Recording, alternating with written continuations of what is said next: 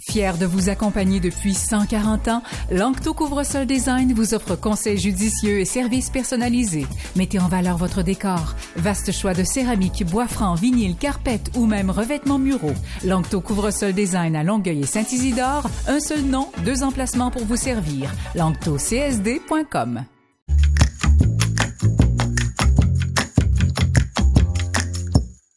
Bienvenue à un autre épisode des Balados Musées. On rejoint Eve et François quelque part en Montérégie. On va du côté de Vaudreuil ce matin, à la maison Tressler, un ancien magasin général. On va voir sur la tablette. Wow! Une maison seigneuriale qu'on peut visiter. Et ça, ça me parle. J'aime ça me promener dans ce genre de demeure-là. J'ai l'impression d'appartenir à la noblesse. Ouais, La noblesse qui se cogne toujours la tête sur les cordes de pas. ouais, ça c'est un problème, c'est sûr. Mais tu sais, l'homme du 18e siècle était pas mal plus petit que ton homme du 21e siècle, mon amour. C'est à cause du poulet nourri aux hormones, ça a de l'air ça. Hein? Ouais, j'ai lu ça quelque part. Si mon grand seigneur du 21e siècle mesure en moyenne un pied de plus que le gros lord du 18-19e siècle, c'est pas mal parce qu'on s'est mis à shooter notre bétail avec des hormones de croissance. Hé, hé, hé, hé, on mange bio depuis des années. Hum, le mal est fait, mon bon ami. Euh, désolé d'être un grand homme, hein? C'est pas donné à tout le monde, ça a l'air. Bon, bon, bon.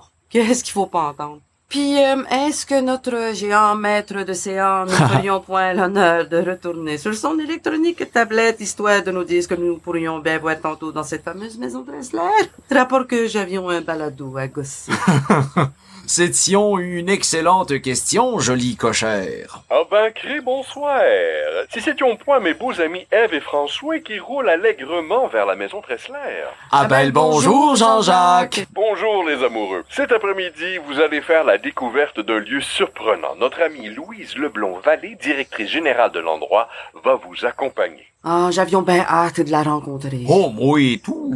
Vous allez également faire la rencontre de quelques personnages historiques, dont celui qui a donné son nom au lieu, Jean-Joseph Tressler, un homme d'affaires très influent, qui a non seulement habité la maison, mais qui a également tenu un magasin général dans ce même endroit. Multitâche. Tout à fait. Et multifonction, comme c'est encore le cas aujourd'hui. Vous ferez également connaissance de sa famille, son fils, Jean-Baptiste, sa petite-fille Iphigénie et son mari, Antoine Aimé Dorion. Dorion, Dorion.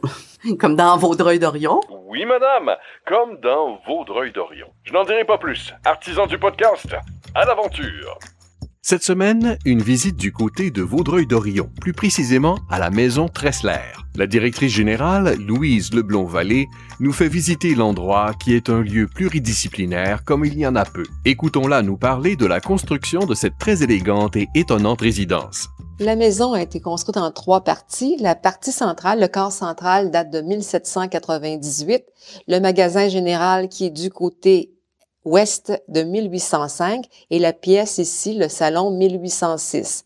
Mais c'était des chambres à coucher à l'époque. Donc, ça a été construit euh, en trois, trois étapes. Engagé comme mercenaire à 17 ans au sein de l'armée britannique pour lutter contre les Américains vers 1776, Jean-Joseph Tressler est licencié après 7 ans. Il devient marchand ambulant pour, par la suite, après quelques années, acheter une maison sur le bord de la rivière des Outaouais. Il devint au fil des années un homme d'affaires plutôt prospère. Dressler est arrivé ici avec les Anglais pour combattre les Américains. Il a acheté la pointe, qui est une pointe stratégique. Sur cette pointe, il y avait déjà une petite maison pièce sur pièce sur le bord de la rive. Donc, sa première résidence a été celle-là, mais les affaires ont vite progressé et puis euh, tout lui appartenait. Il y avait une usine de potasse, il y avait de l'é- l'élevage, il y avait ses, petits chalands, les petits bateaux pour aller à Montréal, pour aller chercher tous les produits pour son magasin général. Donc, en fin de compte, à la fin de sa vie, selon l'inventaire, on a pu prouver qu'il était grossiste parce que il devait fournir tous les autres commerçants, les empêcher de passer sur ses terres pour avoir le monopole des ventes. Les descendants Tressler ont gardé la résidence jusqu'en 1927. Par la suite, différents propriétaires ont non seulement changé sa vocation, ils l'ont également modifiée. Au début du 20e siècle, ici, tous les gens riches de Montréal venaient passer l'été. C'était la période de la villégiature. Il y avait l'arrivée du train, le, le Grand Tronc. Donc, les gens, il y avait Omer de Serre qui était voisin à l'arrière et euh, eux l'utilisaient comme résidence d'été. C'était divisé en trois. Et puis par la suite, c'est euh, Gustave Rainville, un riche courtier en immobilier, qui a acheté la maison pour lui aussi l'utiliser comme résidence d'été. Donc c'est lui aussi qui a apporté beaucoup de changements parce que dans le temps de Tressler, l'entrée principale était du côté sud. Il a ajouté la terrasse, c'était un garage en dessous. Il y a le style Tudor, euh, les, les, les portes-fenêtres, tout ça, ça a été ajouté par euh, Rainville en 1927. Toutefois, le destin de la résidence a été menacé. N'eût été de l'amour et de la générosité d'une famille, qui sait ce qu'on aurait retrouvé à l'emplacement de Vaudreuil-Dorion.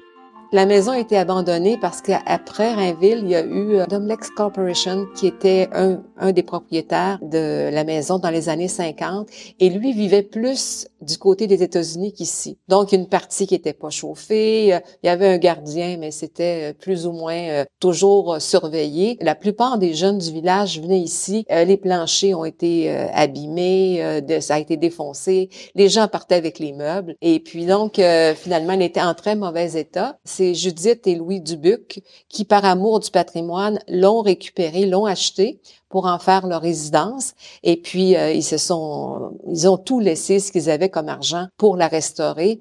Ils ont dû euh, finalement demander de l'aide à Parc Canada et euh, devenir une corporation en 1976, qui est devenue une fondation privée en 1977. Donc, les Dubuc ont été, comme M. Dubuc été sur le conseil d'administration comme président jusqu'en 1984. Et puis, par la suite, il y a eu des conseils d'administration qui se sont succédés jusqu'à aujourd'hui. De nos jours, il est possible de louer la maison Tressler pour des événements, mariages, réunions, cérémonies commémoratives et même des tournages. Désormais classé comme bâtiment de haute importance architecturale par les deux gouvernements, sa vocation première est donc historique et aussi culturelle. Louise nous explique l'histoire, la diffusion de l'histoire, nous, notre mandat, c'est en fait, c'est de la conserver et aussi que les gens puissent connaître l'histoire euh, et que les générations puissent aussi en profiter. Donc, le côté historique est très important. On a deux galeries d'art, mais notre principal mandat, c'est vraiment la diffusion de l'histoire. Et puis, attaché à ça, bien, on est aussi diffuseur spécialisé en musique classique. Les concerts classiques ici sont importants. Le second étage est également digne d'intérêt. on a de plus en plus d'artefacts,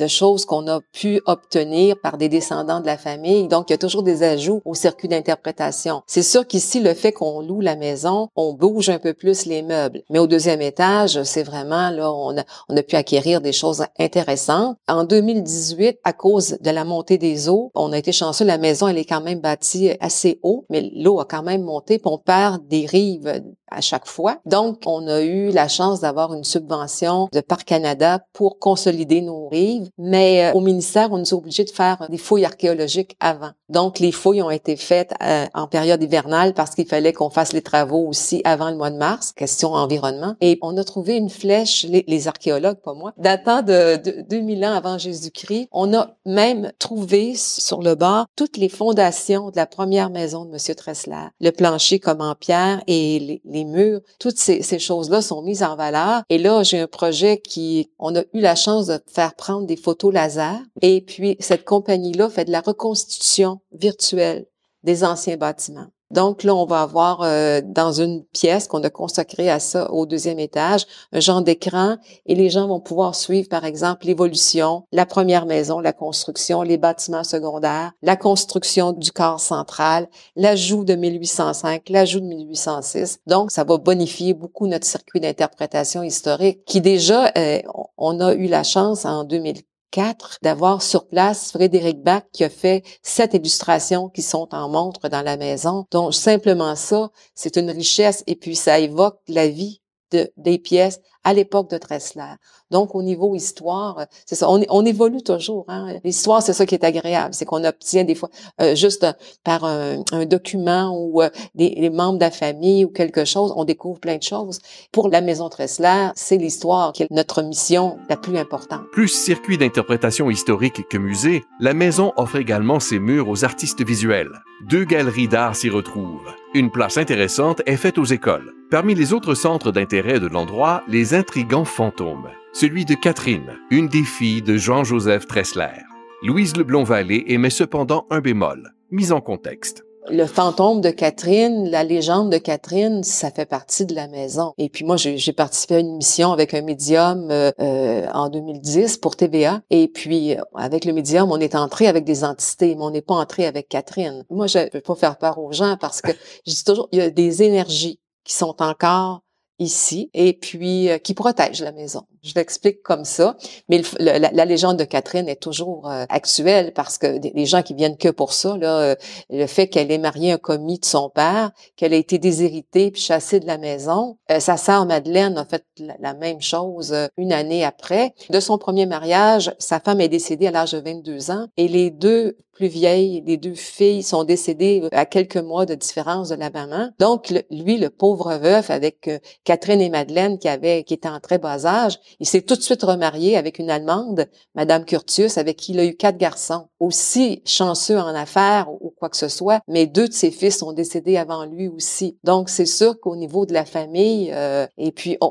l'histoire de, chasser euh, les filles de la maison quand la fille écoutait pas le paternel, c'était fréquent. D'autres fantômes, cependant, entraient les murs de l'endroit. Avec l'aide d'un médium, on leur aurait même parlé. On est entré en, avec Iphigénie, on est entré en, en contact avec un, mulâtre qui était euh, un genre d'esclave, qui a agonisé apparemment dans le coffre qui est en haut. Et on est entré en contact avec un des descendants que moi j'ai connu, Maurice Saint-Jacques. Maurice, euh, c'est un homme euh, qui venait à nos concerts et puis qui, d'ailleurs, plusieurs choses que j'ai obtenues de la famille, c'est grâce à lui, dont la robe de sa grand-mère qu'on a fait restaurer au musée McWard, un coffre d'argenterie de sa grand-mère, et puis des documents. Puis à la fin de sa vie, il faisait de l'Alzheimer. Et puis il écrivait des choses, puis il m'écrivait, puis il, me disait, parce que lui, la plus belle partie de son enfance, c'est quand il venait passer les étés ici avec sa grand-mère. Les souvenirs étaient là, et puis même avant de mourir, ils nous ont demandé, euh, il voulait absolument revenir. Les ambulanciers l'ont monté en chaise roulante pour qu'il revoie la robe de sa grand-mère en fait, tu sais, c'est quelque chose de, très touchant et c'est pas étonnant qu'ils soient encore ici parce que premièrement, il était athée. Puis quand on a fait la séance, moi je croyais pas à ça du tout, mais comme je connaissais beaucoup Maurice, sa deuxième épouse, et je connaissais un peu les revers de sa famille avec ses filles, euh, parce que ça se répète l'histoire, hein, des accords père et fille en fait. Et quand on a fait la séance, c'était évident là que il, était ici. Il est peut-être encore ici. Ou dire de la directrice générale, le lieu est habité, mais rien de négatif. L'endroit est plutôt protégé par des esprits bienveillants. Plusieurs manifestations étranges, dont elle affirme avoir été témoin, ajoutent un peu de piquant à l'histoire de la maison. Des archives télévisuelles en font également foi. Autre attrait de l'endroit, son marché de Noël. Un des plus beaux de la région est le Tressler Fest, un festival de bière toujours relié aux origines allemandes de M. Tressler. Il faut être inventif dans la proposition au public. Les activités comme les locations sont des moyens d'aller chercher des sommes. La maison Tressler ne bénéficie d'aucune subvention des gouvernements. Il en coûte plus de 20 000 dollars de chauffage par année. Les meubles ne sont pas ceux originaux du lieu. Des dons, des prêts font office de décorateurs. Bref, la maison Tressler est un lieu unique qu'il faut découvrir. Pas pire, j'ai été en mesure de déjouer tous les cadres de porte. Un vrai pro, mon amour. Des fois à la dernière minute, mais tu m'as vraiment impressionné. Bon, j'ai fait exprès pour rendre ça plus sportif, mettons. Ton effort est apprécié, François. Ben merci. On a du bon matériel pour notre balado. Mais hein, Louise est vraiment intéressante. On sent vraiment son amour du lieu. Ben, hein. qui n'aimerait pas cette maison-là? J'avoue. François, on devrait se marier là. Euh, pardon? C'est une demande en mariage, ça. Euh, ben, pas du tout. J'ai juste voulu dire que si un jour on se mariait, ce serait vraiment l'endroit idéal. Mm Ouais, ouais, c'est ça. Non, mais c'est vrai, Louis nous l'a dit, la maison Tressler, c'est parfait pour faire ça. Eve, veux-tu m'épouser? Euh, pas aujourd'hui, là. On, a un podcast à finir. Trop romantique, Eve. Je pense que c'est ce que j'aime le plus chez toi. François, hein? Quoi? Je t'ai vu. Tu m'as vu. Tu t'es cogné le front sur la portière quand t'es rentré dans l'auto. Je vais se laquer sur le poulet. Hum,